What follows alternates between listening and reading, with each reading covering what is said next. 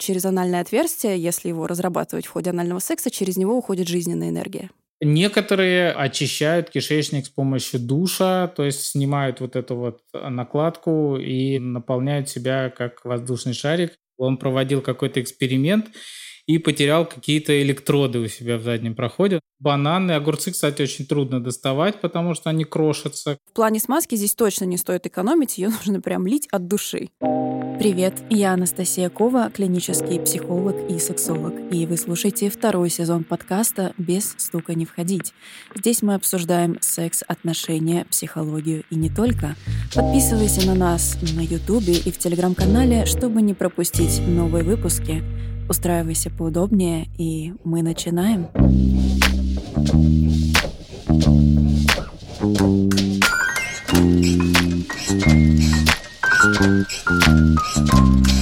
Сегодня мы с вами будем говорить про анальный секс, обсудим, как безопасно им заниматься, какие правила гигиены следует соблюдать, что нужно делать для того, чтобы получить удовольствие и развеем мифы об анальном сексе вместе с нашим экспертом-проктологом. Настя, расскажи, а когда вообще есть первые упоминания о анальном сексе? Когда люди, в принципе, увлеклись, так скажем, этим? Ну, то есть занимались, занимались обычным, вышли из пещеры, тут осознали, что вот еще что одно есть другая отверстие. пещера. Да. На самом деле, я тебе хочу сказать так, что в целом, сколько существует человечество, столько и есть упоминания об анальном сексе.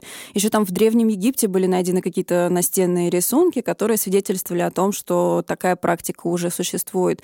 А, Упоминания есть и в Древней Индии, и в Древнем Китае. То есть в целом на всем протяжении существования человечества просто абсолютно в разных источниках и как бы в разных местах нашего земного шара. Ну а как относились к этим практикам в той или иной культуре? В Древнем Китае, например, достаточно положительно. Там были даже специальные книги, которые обучали людей, как им заниматься анальным сексом. Но мы знаем, что Китай древний, он в целом был на тему сексуальности достаточно осведомлен. И более того, у них там были гейши и так далее. То есть у них Мгм. эта культура была сильно развита. В Индии, например, как ни странно, они, наоборот, негативно относились, потому что у них вся вот эта вот история с энергиями и так далее. И они считали, что через анальное отверстие, если его разрабатывать в ходе анального секса, через него уходит жизненная энергия. У тебя уходит жизненная энергия? Да я не разрабатывал. Окей. Это важное замечание к нашему сегодняшнему выпуску. В Древнем Египте, ну, понятно, раз они это рисовали, значит, наверное, у них это... Скорее всего, занимаюсь. Скорее всего, да. Такая порнография того времени. Но здесь, я думаю, что интереснее поговорить про возраст, в каком возрасте люди в целом начинают практиковать э, анальный секс. Мы не можем э, назвать какую-то конкретную там временную дистанцию, да, что условно там с Мгм. 20 до 25, потому что на самом деле это зависит исключительно от каждого человека. Кто-то, может быть, например, расположен к экспериментам и там уже с 14, с 15, 16 начинает. Но у нас в молодом возрасте тяга к авантюризму, так скажем, преобладает. Да, а кто-то подходит, наоборот, более осознанно и уже как бы постарше, да, когда они уже все перепробовали, им уже ничего, допустим, не интересно, и они хотят что-то новое попробовать, и подходят к этой практике уже с головой, потому что на самом деле, несмотря на то удовольствие, которое может она принести, она также может принести определенного рода проблемы. И вот чтобы их не было, нужно соблюдать определенные правила. Говоря про Так. проблемы, я говорю не только про психологические проблемы, но и про физические. Физические Психологические. Ну, физические более-менее понятно. Травмы, разрывы там и так далее. Геморрой, скорее всего. Да, да, да. А психологический аспект, то есть это что значит? Данная практика, она в целом предполагает большое количество доверия к партнеру, потому что девушка, например, если мы говорим про девушку как принимающую сторону, она, по сути, никак на процесс не влияет, то есть она может только довериться. И в случае анального секса ответственность лежит на том, у кого есть член. Мгм. В данном Кто случае пихает? это мужчина, да. Поэтому, если у партнеров э, нет хорошо налаженной коммуникации, если у них нет доверия, в первую очередь со стороны дамы, то, соответственно, данная практика может принести какие-то травмы психологические Мгм. То есть, вследствие физических непосредственно. то есть мужчины обычно же всегда настаивают, и если, наверное, предположить, что есть тяга к этому, то достаточно рано начинают, на ранних этапах отношений начинают настаивать на этом. Да, но я не могу сказать, что прям все мужчины поголовно любят анальный секс. Это опять-таки зависит от каждого, но если взять в общей массе, то да. И здесь тоже есть несколько причин. Во-первых, что можно рассматривать анальный секс как что-то запретное, что-то такое недоступное, что нужно как бы заслужить у девушки доверием, временем, своим отношением и так далее. Но это скорее тяга из любопытства, то есть эксперимент, или это именно какая-то прям вот «хочу в жопу», Ну, то есть... это может быть тяга к каким-то экспериментам, но и в целом анальный секс, он приносит удовольствие как женщинам, так и мужчинам. Если говорить про мужчин, то анальное отверстие, например, оно гораздо уже, чем влагалище. Плюс там температура повыше, поэтому с точки mm. зрения именно каких-то тактильных ощущений это может быть действительно что-то приятно. новенькое. Да, что-то новенькое, но э, следует рассматривать эту практику именно как ту, которая разнообразит вашу сексуальную жизнь. То, то даже... есть не на постоянный поток ее ставить, да? Да, но даже несмотря отношений. на то, что у нас нет никаких данных, которые бы свидетельствовали о том, как часто можно там или нужно заниматься анальным сексом, все равно это некое дополнение, некая перчинка, которую вы можете привнести, и использовать ее как каждодневное блюдо я бы не рекомендовала. Угу. Но здесь также мы можем говорить о других психологических проблемах, таких, например, как страх, который да, может из этого вытекать, плюс торопливость. Если партнер будет слишком спешить, угу. то мы можем получить прям ряд неприятных последствий, потому что занятие анальным сексом именно подготовка к анальному сексу. Я не говорю про подготовку там к гигиену, а именно на то, чтобы настроить своего партнера, чтобы его возбудить, чтобы провести какие-то предварительные ласки, на это требуется время. И это может занимать там момент введения полового члена в анальное отверстие там от 10 минут до часа. То он же упадет. В том-то и дело, понимаешь, что здесь мужчине нужно быть достаточно таким Терпеливым. многоплановым, да, многозадачным. И девушку успевать заводить, и в то же время самому не терять настрой. Потому что, ну, если он этого хочет, то значит он должен для этого поработать и как-то постараться что-то сделать. То есть все равно заслужить получается. Ну, получается, что так, да. Но вообще вот э, может ли женщина получить анальный оргазм? Да, может. И более того, я хочу сказать, что женщина может получать большое количество оргазмов. И принято считать, что у нас там есть и клиторальные, и вагинальные, анальные от стимуляции сосков, и женщина может получить оргазм во время того, как она делает минет. То есть в целом женский организм потрясающе многогранный. И если ей такой способ получения удовольствия доступен, то почему бы и нет? Да, конечно, это возможно. То есть он является действительно анальным оргазмом или это все-таки клиторальный оргазм? Ну, слушай, очень много экспертов, которые говорят абсолютно разные. Вот какой-то выпущенной методички, да, медицинской, подтвержденной, которая бы там точно это как-то делила и так далее, такой нету. Угу. Поэтому, да, это все происходит из-за того, что у нас есть клитор, из-за того, что он достаточно большой, как мы знаем, это не просто какая-то маленькая его часть, да, у него там есть ножки, тело и так далее. Вот. Но несмотря на все на это, у разных женщин он расположен по-разному. И кому-то может это приносить удовольствие, да, анальный секс, кому-то нет. Но здесь, если мы говорим про удовольствие, то здесь очень много зависит именно от техники и от того, как себя ведет партнер в процессе mm-hmm. анального секса. Потому что вся ответственность, как я уже сказала, лежит на мужчине, да, как дающей стороне. И в этом случае нам стоит говорить о том, что в первую очередь необходимо знать про безопасность, про то, как заниматься сексом так, чтобы не навредить ни себе, ни партнеру. Очень важно использовать большое количество смазки, и здесь мы должны использовать именно силиконовую смазку, потому что она дольше сохраняет свои свойства. В отличие от водной, которая быстро высыхает, ее нужно постоянно добавлять. Плюс ее должно быть много, потому что слюна, как мы там иногда где-то можем в порно увидеть, да, это абсолютно нерабочий инструмент, потому что в отличие от влагалища, которая вырабатывает собственную смазку, достаточной, в принципе, для секса. И то бывают, как бы, да, вариации, в зависимости там от возраста, от анатомического строения тела и так далее, то наше анальное отверстие, оно никакой смазки не вырабатывает достаточной для того, чтобы провести пенетрацию безопасно и приятно, что самое главное. Поэтому в плане смазки здесь точно не стоит экономить, ее нужно прям лить от души. Максимально много. Плюс подготовка сама к анальному сексу, прелюдия, она тоже должна быть достаточно длительной. И здесь мы говорим и про кунилингус, и, допустим, про обычный пенетративный вагинальный секс, да, который может предшествовать анальному сексу. Плюс использование различных игрушек. Также а, здесь очень важно отметить тот факт, что мужчина не должен торопиться ни в коем случае, потому что любое резкое движение оно может привести к травме. И угу. женщина может просто напрячься, и после этого уже как бы ничего не случится, как бы он ее не расслаблял. Ну, то есть все это лучше обсудить заранее, то есть донести до партнера все эти техники безопасности и техники прелюдий.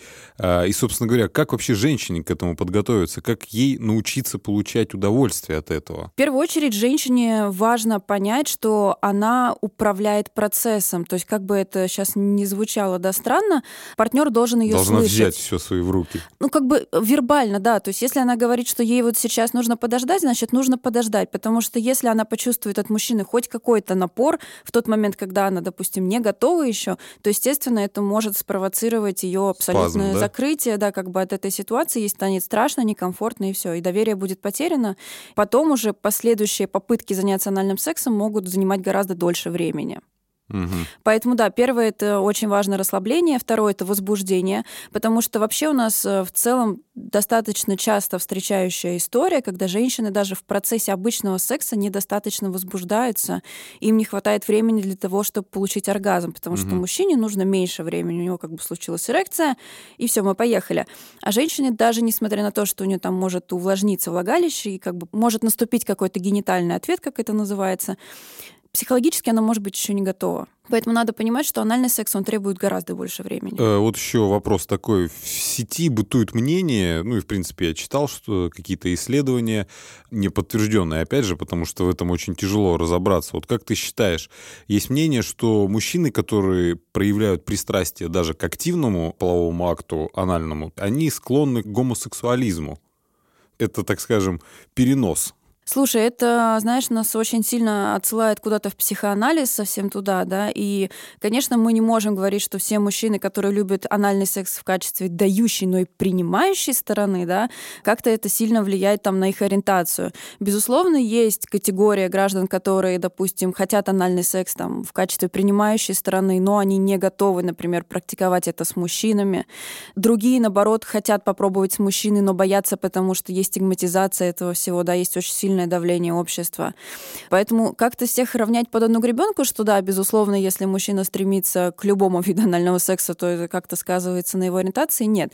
Более того, если мы говорим про мужчину в качестве доминирующей стороны, то здесь, наоборот, это как некий акт агрессии, как некий акт завоевания, понимаешь? То есть это даже в природе, да, там самцы обезьян э, для того, чтобы показать свое первенство в стае, они могут заниматься анальным сексом с другими партнерами мужского пола. Насильственным, как да, я понимаю. Да, да, да, да. Плюс, как бы, ну, что далеко ходить, да, в тюрьме есть определенные акты, которые свидетельствуют о том, что данная там каста людей уже является какой-то неприкосновенной. Угу. Понятно. С этим более-менее разобрались. Да. Но я бы еще хотела здесь отметить тот факт а, по поводу анального секса для мужчин. Эта тема достаточно закрытая. Угу. Про нее не все говорят. Э, мужчины, которые практикуют, для них это что-то очень Скрывают. стыдное. Да. А, но опять-таки говоря про какую-то стигматизацию. Но здесь важно сказать, что в отличие от женщин, у мужчин есть простата. И вот этот потрясающий маленький орган может давать достаточно яркие ощущения. И здесь не обязательно там всовывать в себя какие-то огромные огромные предметы, достаточно одного-двух пальцев, и мужской оргазм станет ну, в разы ярче, чем, чем в обычной жизни, Ярослав. Подумай об этом. Think about it, окей. Okay. да, плюс э, сейчас очень многие пары, во всяком случае те, кто приходит ко мне, хотят попробовать стропон, как некое разнообразие сексуальной практики. Сейчас это действительно э, набирает стропон, популярность. собственно, в направлении мужчины, как я понимаю. Да, да, да. То есть стропон — это некий предмет, который девушка надевает на себя в фаллической форме. Соответственно, это трусики, на которых крепится вибратор, да, и, соответственно, она проводит с мужчиной акт пенетрации его анального отверстия с помощью вот этого предмета. Да. А кто вообще выступает в этих случаях, так скажем, активистом? То есть кто предлагает это и кто убеждает на эту сторону? Из моей практики чаще всего мужчины с таким запросом идут, а девушки как бы хотят помочь им э, это раскрыть. Потому что в целом, даже если мы говорим там про какие-то необычные сексуальные форматы, да, например, про БДСМ, достаточно большое количество мужчин идут в БДСМ именно за стропоном, как ни странно. Ну, то есть они хотят э, вот этого ощущения принадлежания, унижения или как? Кто-то идет за этим, безусловно, да, то есть некая форма, чтобы почувствовать себя под кем-то, чтобы почувствовать себя в подчинении. Нижним. Ну да. А кто-то идет исключительно за физическими ощущениями, потому что, несмотря на все там эти добавки в виде доминации или чего-то еще, никто не отменяет простой физики, что мужчинам, большинству мужчин, мужчин, это действительно приятно. Вот так, Ярослав. Угу. А еще такой вопрос. Вот если в какой-то паре, собственно, у мужчины возникла потребность, желание э, заняться анальным сексом с своей девушкой, женой, женщиной, собственно говоря, как ему корректно об этом поговорить? Может, ей подарки нужно какие-то подарить даме, чтобы она пожертвовала. Слушай, я вообще не очень э, люблю вот эту форму давать что-то в обмен на что-то, особенно то, что Согласен. касается своего тела, и особенно если девушка этого не хочет. То Но мне, здесь, как кажется, э, такая ну, практика очень распространена, то есть вот это вот покупки каких-то уступок. Ну, если мы говорим про какой-то определенный формат отношений, где это нормально, то окей, пожалуйста. Но если у вас с вашей партнершей хорошие доверительные отношения, да, выстроена хорошо коммуникация, вы хотите попробовать анальный секс, ну, вряд ли ты, там, не знаю, пойдешь сережки дорогие покупать, да, хотя ты можешь с ней просто обсудить, что ты хочешь да, это конечно. попробовать. То есть это уже является формой насилия, принуждения, правильно? Если мы имеем в виду такой некий агрессивный настрой со стороны мужчины, который будет различными да, способами манипулировать и склонять ее к этому, а она будет как бы идти на уступки, то в целом да, если ты переступаешь чем-то через себя, то это, конечно, насилие. И, в принципе, мы возвращаемся к тому моменту, что это должен быть правильный настрой, полное доверие, то здесь будет как раз-таки тяжело добиться полного доверия от партнера, если он себя ведет, собственно, таким образом. Да, конечно. И если у вас в паре хорошо выстроена коммуникация, то первый вопрос, который тебе нужно будет задать, когда ты выдвинешь, да, скажем так, свое предложение, свою просьбу, что, собственно, твою девушку пугает в этом во всем. Потому что, как правило, очень часто женщин пугает именно скажем так, эстетическая сторона вопроса. Мгм. Потому что понятное дело, что как бы у нас в анальном отверстии, ну... Не бабочки живут. Да. И девушек очень пугает тот факт, что ее молодой человек, ее партнер может столкнуться непосредственно с, не ну, с бабочками. и, да. собственно... И она будет чувствовать себя уже очень некомфортно, и как это так, ведь мы же все принцессы. Второй момент, который следует выяснить, насколько она в целом готова и сама имеет желание это попробовать, потому что первую очередь у нее должно быть очень много возбуждения, и вот это уже, конечно, ответственность мужчины. Мгм. Ну, то есть, э, если, в принципе, партнер э, всякими способами склоняет э, вот кого-то из слушательниц, так скажем, к анальному сексу, она уже пробовала и ей не понравилось, или, в принципе, нужно дать понять жестко стоп. Я тебе так скажу, что на самом деле анальный секс в целом, он может быть достаточно приятным, если у вас нет никаких физических, э, скажем так, дефектов, да, например, там геморрой или анальных трещин, которые бы сделали этот э, процесс болезненным. Но если у вас нет каких-то проблем, например, в акте дефекации, да, вы не испытываете боли и так далее, то для вас этот процесс должен быть приятным. И то, что у вас То есть, был... по сути, скорее всего, был неудачный Да, опыт, был который неудачный нужно опыт. сейчас нивелировать знаниями. Но опять-таки это зависит от мужчины. Если Конечно. он понимает, что он делает, если он понимает, как он это делает, да, какой правильный ритм нужно держать, как нужно подготовиться. И достаточно сейчас литературы, которая там буквально пошагово описывает техники, как завести женщину, там техники кунилингуса и так далее, которые позволят ей максимально раскрепоститься, потому что наши мышцы анального сфинктера они имеют свойство расслабляться. И да, первый там момент, он может быть немножко болезненным или каким-то дискомфортным, именно потому что мы не привыкли испытывать как бы что-то на вход, скорее на выход. Но если мужчина правильно будет себя вести и правильно подготовить свою девушку, то да, конечно, ей будет приятно То всем будет хорошо и приятно. всем будет замечательно. Но а, здесь также важно отметить, что помимо там психологических проблем, о которых мы с тобой говорили ранее, есть физические проблемы. И вот об этих проблемах мы поговорим сегодня с нашим экспертом, проктологом Романом Соркиным. Давай позвоним ему. Давай. Роман, добрый день. Мы сегодня бы с вами хотели обсудить некоторые вопросы, которые интересуют очень многих э, людей на тему анального секса, потому что, как мы знаем, есть большое количество мифов. В интернете статьи говорят об абсолютно разном, и разная информация везде. Поэтому, так сказать, из первых уст, из первых рук хотелось бы от вас узнать. А я представлю вас. э, С нами сегодня Роман Соркин, главврач и проктолог. Роман, у меня к вам такой первый вопрос. Скажите, пожалуйста, насколько безопасно заниматься анальным сексом и можно ли вообще здесь в принципе говорить о безопасности, потому что, ну, понятно, что все-таки данный вход, как бы он предназначен Он на выход. Он выход. Понятное дело, что люди как бы всегда занимались данным э, актом, действием, да, поэтому все-таки хотелось бы узнать, можем ли мы говорить о том, что данный процесс может быть безопасен. Ну, это да, как в анекдоте. Типа, доктор, у меня болит задний проход. Где? Ну, вот здесь, на входе. Ну, пока вы будете называть это место входом, оно будет болеть. Э, Действительно, говорить здесь про безопасность э, сложно, потому что анатомически это место не сильно приспособлено для каких-то воздействий такого плана. И поэтому, если не менять обычный подход к сексу, как при вагинальном сексе, да, то вероятность какой-то травмы, там, заражения чем-нибудь, она, конечно, во много-много-много раз выше, чем при классическом вагинальном сексе.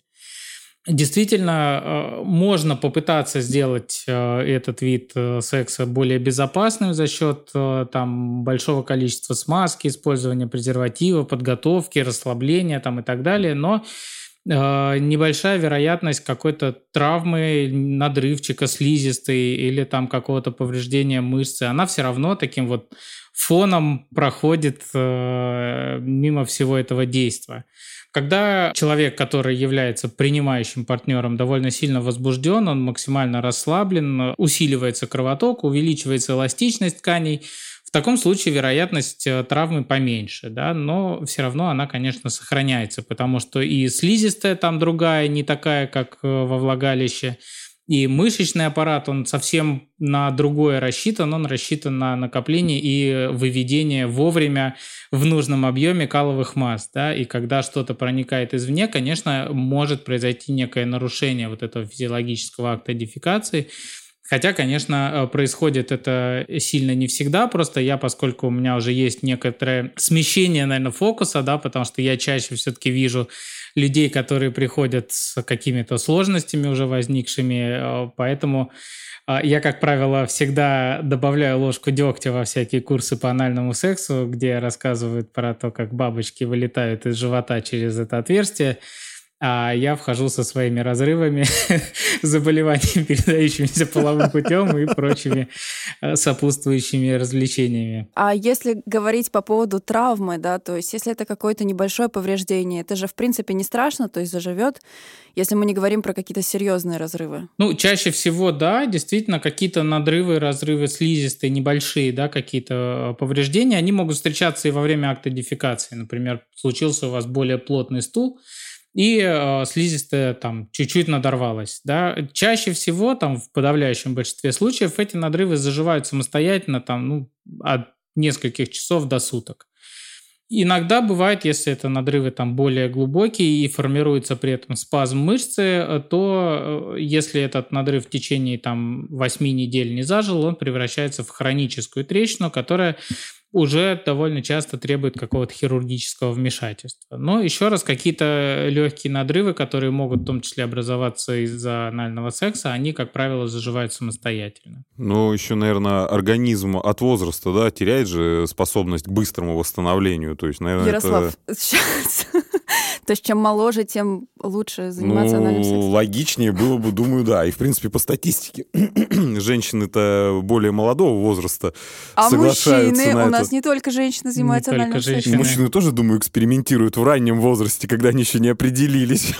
А вот среди ваших клиентов кого больше, мужчин или женщин, те, кто приходит с какими-то последствиями анального секса? Ну, мужчина, наверное, говорит, да это каловый стул был, как бы. Каловый стул. Очень плотный и большой. Ну нет, кстати, вот благодаря тому, что я э, веду блог, благодаря тому, что я веду блог, и я, собственно, выступаю на различных мероприятиях, на которых присутствуют и мужчины, которые практикуют анальный секс, да, а, ну, несу такой, э, грубо говоря, секс-просвет, наверное, в массы, э, довольно много мужчин приходит тоже, и они, как правило, не говорят, что там у них где-то они упали на скалку, и вот так вышло. Да, они говорят, что да, вот э, я занимаюсь анальным сексом, потому что они меня видят, что я как бы нормально отношусь, ну, то есть я не корчу лицо и не говорю... Не шеймите их, да? Не шеймлю, да, не говорю, что вас надо арестовать и так далее. Ну, собственно, это их дело, чем им заниматься, а мое дело помочь им справиться с какими-то последствиями. Поэтому наверное, женщин приходит побольше все-таки. Ну, у меня, в принципе, женщин чуть больше, наверное, в э, рамках приема в целом. Э, но мужчины тоже есть, их тоже немало. И сейчас, чем дальше, тем больше они, скажем так, признаются. Раскрепощаются. Да, да. Потому что женщины как-то, они вот тоже стесняются, но последние там несколько лет стало лучше. Они приходят, не надо клещами вытаскивать, они вот, если есть, они говорят, да, вот я там занималась или занимаюсь. Потому что это очень важно еще не только в разрезе травм, это важно, в принципе, когда человек приходит к проктологу, да, он регулярно практикует, например, анальный секс без презерватива, потому что нас до сих пор многие считают, что презерватив нужен только чтобы не забеременеть. Вот, а во время анального секса забеременеть существенно сложнее, поэтому, собственно, презерватив тут не нужен. Но, как я понимаю, там больше, да, наверное, вероятность? Во много э, раз, ну, да. Потому что разрывы и слизистая, и, собственно говоря, все там это... Там эпителий другой, и он гораздо... Сперма да. попадает напрямую. Ну, как я понимаю, там основная проблема именно в микрофлоре. То есть если мужчина после анального секса без защиты занимается сексом вагинальным, то, соответственно, бактерии перебираются туда, и там уже могут быть последствия для девушки в первую очередь. Да, это один из вариантов. Потом э, заболевания, передающиеся половым путем, та же гонорея, хламидиоз, они в прямую кишку садятся значительно быстрее и веселее, чем там на ту же слизистую влагалище. Там, вероятность заразиться ВИЧом э, через незащищенный анальный секс э, по-моему, в 6 или 8 раз выше, чем при незащищенном вагинальном сексе. Потом все мы знаем про вирус папилломы человека, который тоже любит э, вот это место в анальном канале. И, соответственно, он в некоторых случаях может вызывать рак анального канала. Поэтому э, на это тестировать тоже нужно, делать э, цитологию с этого места, брать, смотреть. Точно так же, как девушка обследует на рак шейки матки да, регулярно. То же самое людей, которые практикуют анальный секс, нужно обследовать на вирус папиллома человека и на какие-то диспластические явления в анальном канале. А такой вопрос. Если оба партнера проверены, да, то есть они обменялись справками, все понимают, что здоровы и так далее, при этом могут они заниматься анальным сексом без презерватива? Не стоит, потому что остается вопрос с микрофлорой. Бактерии, которые есть в кишечнике, они считаются условно патогенными, то есть они как бы при обычных условиях они в кишечнике в норме существуют, они как бы не патогенные для человека. Но попадая в другую среду, например, в уретру да, или в предстательную железу, они уже становятся патогенами и могут вызывать довольно такие сложно поддающиеся лечению простатиты, и уретриты и прочие воспалительные заболевания, в том числе головки полового члена и так далее. Еще относительно мифов по поводу анального секса, многие люди, которые практикуют, боятся, так скажем, размеров, да, что если там все растянуть, то обратно уже ничего не захлопнется. Мы можем как-то с вами этот миф развеять, либо его подтвердить и в целом оговорить, какие возможные размеры, потому что если даже обратиться там к порнхабу, то там, начиная от маленькой клубнички и заканчивая кабачком каким-нибудь бабушкиным сочным осенним, вот таким. Можете как-то по этому поводу тоже прокомментировать? Ваши запросы на порнхабе очень напоминают запросы на кулинарном форуме. У меня очень своеобразные запросы. Это исключительно ради работы. У меня есть отличная отмазка, это ради работы. Да. Я сексолог. Мне надо. Да, действительно, э, размеры бывают разные, и э, есть исследования, которые показывают, что чем меньше размер, да, тем э, это безопаснее для мышц. Извините, это для всех мужчин сейчас, наверное, такое облегчение. Да это для мышц безопасно. Ну, то, что тут холодно, это безопасно. Ну, на самом деле, не такая градация размеров. То есть, если у мужчины кабачок, там, таких э, хороших осенних размеров, то... То мужчине повезло. Ну, относительно. Я думаю, что он долго будет искать пристанище с кабачком, потому что это будет довольно непросто. Действительно, если используются, например, э, пальцы или какие-то небольшие анальные пробки, то большинство исследователей, скажем так, э, сходятся во мнениях, что это, собственно, довольно безопасная история, да, то есть там каких-то повреждений, последствий, э, скорее всего, ну, с большой долей вероятности нет. Э, если мы говорим про какие-то экстремальные практики, типа там фистинга или чего-нибудь еще такого, вот, то, конечно, какие-то надрывы мышцы, какие-то повреждения, перерастяжения мышц, они, конечно же, здесь гораздо более вероятны. И тут есть э, вероятность, что в дальнейшем оно будет как-то хуже работать, то есть оно будет хуже сокращаться, будет меньше держать и так далее.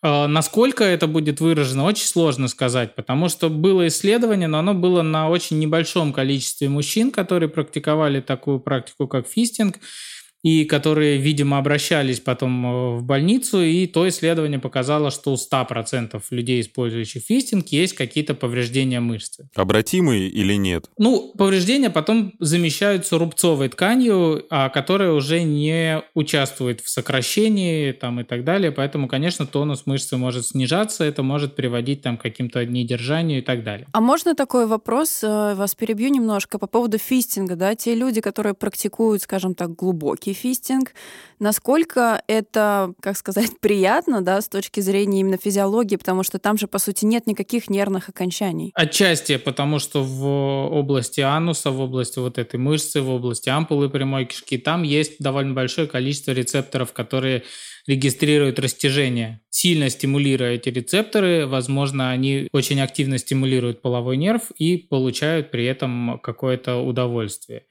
Потому что, насколько я понимаю, те люди, которые практикуют фистинг, они описывают в основном, что вот это вот ощущение какого-то наполнения, там чего-то такого.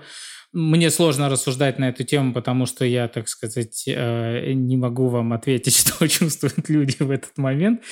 Э, но э, все-таки как доктор я, наверное, должен предостеречь, что лучше, наверное, вот таким видом взаимодействия с задним проходом заниматься не стоит у людей, которые регулярно занимаются анальным сексом, э, ну, допустим, с пенисом, да, есть э, сниженный тонус внутреннего сфинктера, это мышца, которая обхватывает внутри задний проход, это не та мышца, которая снаружи, да, вот мы чувствуем вот это вот колечко, она глубже находится, и она очень сильно участвует в держании, в акте дефекации и вообще в жизни заднего прохода этот тонус снижается. Однако, если человек э, перестает практиковать данный вид секса, то в течение там, нескольких месяцев тонус этой мышцы может прийти в норму и, собственно, никаких последствий при этом не остается. А по поводу чистоты занятий анальным сексом, как часто можно заниматься? Потому что по моему но мы выяснили, опыту, что да, и с теми лучше специали... не заниматься, но вот Нет, как почему? себе не навредить. Нет, почему? Мы выяснили, что можно заниматься просто аккуратно и не И особо играться маленьким. с большими... Не играться с большими размерами. Но по поводу чистоты занятий анальным сексом раз в неделю или раз в месяц? На этот вопрос э, вам никто толком не ответит, если мы берем именно какие-то научные источники, да, потому что, во-первых, это довольно индивидуальная история, а во-вторых, э, очень сложно провести какие-то исследования на эту тему, да, взять группу людей, которые там каждый день занимаются, через день, раз в неделю, раз в месяц. Действительно, чем реже заниматься, тем это безопасней э, для мышцы, потому что она успевает там как-то восстанавливаться и так далее. Но те вот данные, которые сейчас есть в интернете, что, например, э, сексом анальным можно заниматься раз в 10 дней. Эти данные взяты с потолка в основном, то есть кто-то вот э, занимался, говорит, ну вот раз в неделю занимаюсь как-то не очень, раз в месяц, ну как-то редко. Ну, раз в две недели, по-моему, норм. Так и запишем. И вот это так и пошло. А еще такой вопрос, э, который также всех волнует по поводу гигиены, да, как подготовиться к этому процессу, потому что есть общепринятое мнение распространенное, что нужно делать клизмы, но клизмы, насколько я знаю, они вообще не работают, и лучше их не делать, потому что можно столкнуться с обратным эффектом и, наоборот, встретиться, так сказать, с чем-то с чем-то. С чем-то нехорошим. Но с проблемами, я думаю, то, что вымывается Ну, микрофлора. и, не микрофлора, это просто каловые массы, да, они размываются, и тем самым мы можем все не промыть, а, соответственно, столкнуться с... э, Ошметками. Нет, ну, по идее, в методику выполнения клизмы входит второй этап, когда после клизмы надо сходить в туалет. Если этот этап вы пропускаете, то, конечно, у вас будет такой дубайский фонтан. Затычка. Нет, мы говорим, естественно, про все этапы, просто все равно до конца прочиститься бывает не всегда возможным. Ну, смотрите, вообще, на самом деле, физиологически прямая кишка, вот то место, которое используется в играх, оно обычно свободно от каловых масс, особенно если у вас не так давно состоялась дефекация. И большинство докторов они склоняются к мнению, что не нужно готовиться, делать клизмы, там, потому что если это большие клизмы, то действительно они могут нарушать микрофлору, если вы это делаете там через день, да, либо если они могут немножко нарушать сам акт то есть физиологию вот этого вот э, Ну, агдификация – это довольно сложный процесс, в котором участвует большое количество рефлексов, мышц и так далее. И если какая-то мышца начинает действовать не так, как ей нужно, например, не формируется рефлекс на э, сокращение прямой кишки, где уже накопилось достаточное количество каловых масс, а он может немножко нарушиться, если вы постоянно очищаете кишку. Некоторые очищают кишечник с помощью душа, то есть снимают вот эту вот накладку и наполняют себя как воздушный шарик, а потом это все вымывают, да. А Я, кстати, читал где-то историю, что... Да, читал. Тоже для работы. Нет, увлеклась какая-то женщина такой темой, и она даже порвала себе, ну, кишку внутри. То есть ну, перенаполнила да. себя. У меня сегодня слишком шутливое настроение для такой темы. Извините. Игривое. Да, поэтому любые вещи лучше делать без фанатизма, в том числе и занятия анальным сексом. Плюс... Э, особенно, я бы особенно. сказал, занятие анальным сексом не терпит фанатизма. Вот, э, о чем это я? Да, если мы делаем микроклизмы, например, да, есть различные сейчас и микролакс, и немоклин, они могут сами по себе немножко раздражать слизистую, ее немножко повреждать, тем самым еще больше увеличивая вероятность э, травмы и вероятность проникновения инфекции. Да, Роман, еще вот хотелось такую тему поднять и поинтересоваться в связи с тем, что мы обсудили. А как часто вот такие встречаются случаи, когда люди с целью получить удовольствие или вернуться, как я понимаю, к вот этому удовольствию, которое когда-то чувствовали, ну, перебарщивают. И то есть вот эти вот истории, когда кто-то в себя что-то инородное, так скажем, пихает, засовывает, вообще встречались у вас в практике? Да, здесь бы хотелось, наверное, получить от вас список самых необычных предметов, с которыми вы сталкивались. Ну, или обычных. Вряд ли там кенгуру было. Кенгуру не было, да. Э, из необычных, ну, был один дедушка, который проводил, он был физиком каким-то, это давно было, он проводил какой-то эксперимент и потерял какие-то электроды у себя в заднем проходе, он измерял там какую-то биоэлектрическую активность, ну, он был экспериментатор, он не, не для работы действительно. Действительно. Не для удовольствия. В отличие от нас, да. Не НАСА. Не надо меня в свою секту записывать. А, вот, потом, а, естественно, это овощи всякие, огурцы. Ну, в принципе, да, почти нормально. Бананы. Огурцы, кстати, очень трудно доставать, потому что они крошатся, когда их пытаешься зацепить каким-то инструментом. Ну, вот из таких самых, наверное, впечатливших меня предметов, которые мы доставали, это была рука для фистинга по локоть, э, и э, анальные шарики, да-да-да-да, размером, наверное, ну вот, вот, вот такие. Вам можно, как Якубовичу в поле чудес. Что в черном ящике? А шарики вот эти один? Четыре, но два из них вышло, а два других запутались э, в кишке, и как бы один за другой зашел, и они зацепились. Поэтому Тут э, дело кончилось операцией, конечно. Крючок. Ну, типа того, да. Ну, естественно, всякие вибраторы, которые без стопера, они туда ускакивают, не всегда успевают выключиться.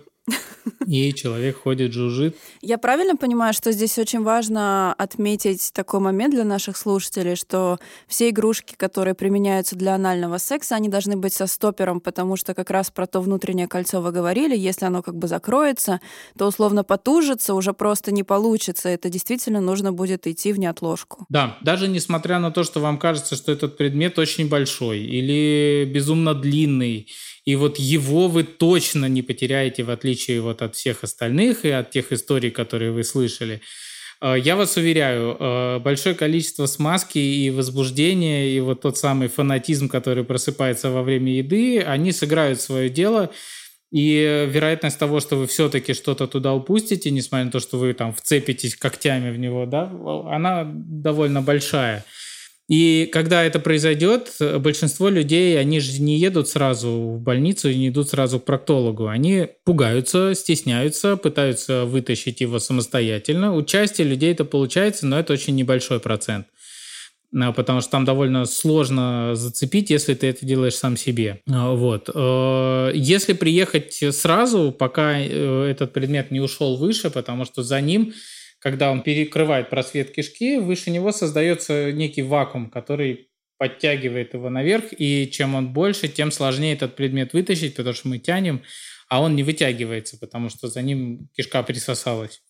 И чем раньше вы обратитесь, тем больше вероятность вытащить этот предмет через тот же путь, через который он туда попал. То есть без операции, да? Да, потому что даже в крайнем случае, если не получается это сделать э, сразу же при поступлении, да, когда человек там в сознании и так далее, ну там не пройти сфинктер, там двумя пальцами, например, не подцепить, то человеку можно дать наркоз, он полностью расслабится, расслабится мышца, и там можно будет каким-то расширителем зайти, каким-то инструментом взять и так далее. То есть вероятности много что достанем.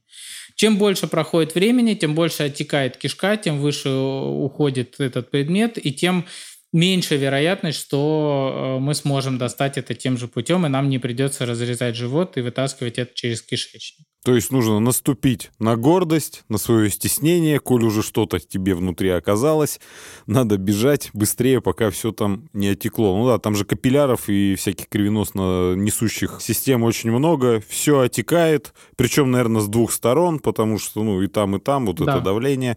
В общем, коль потерял, Найди в себе силу мужицкую или женскую. Плюс, если это какая-то большая штука такая серьезных размеров, вызывающих уважение, то она настолько давит на стенку. Вы даже не будете смеяться, да? Нет, не в этом дело.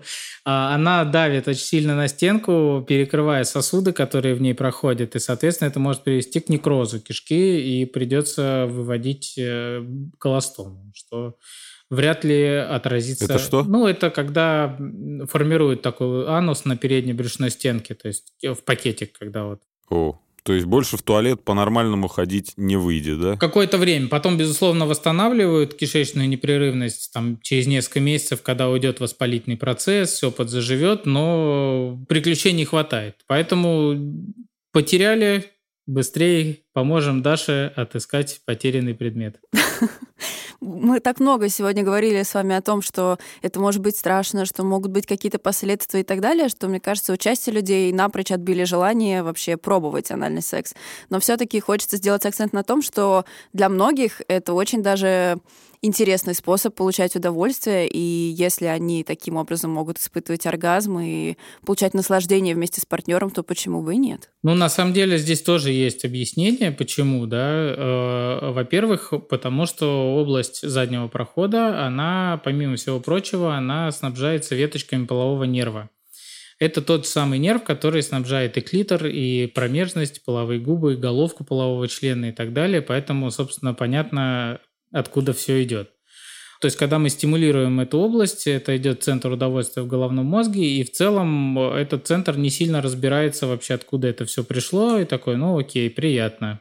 Так и запишем. Ну, то есть, в принципе, мы можем стимулировать э, нервное окончание, то есть положенных органов, да, и получим тот же эффект. Ну, примерно. То есть смысла особого. Там другие Почему? ощущения Мы немножко. про разнообразие стимуляции, да. Помимо этого, в заднем проходе еще очень большое количество температурных рецепторов, э, болевых рецепторов, э, тактильных рецепторов, рецепторов растяжения.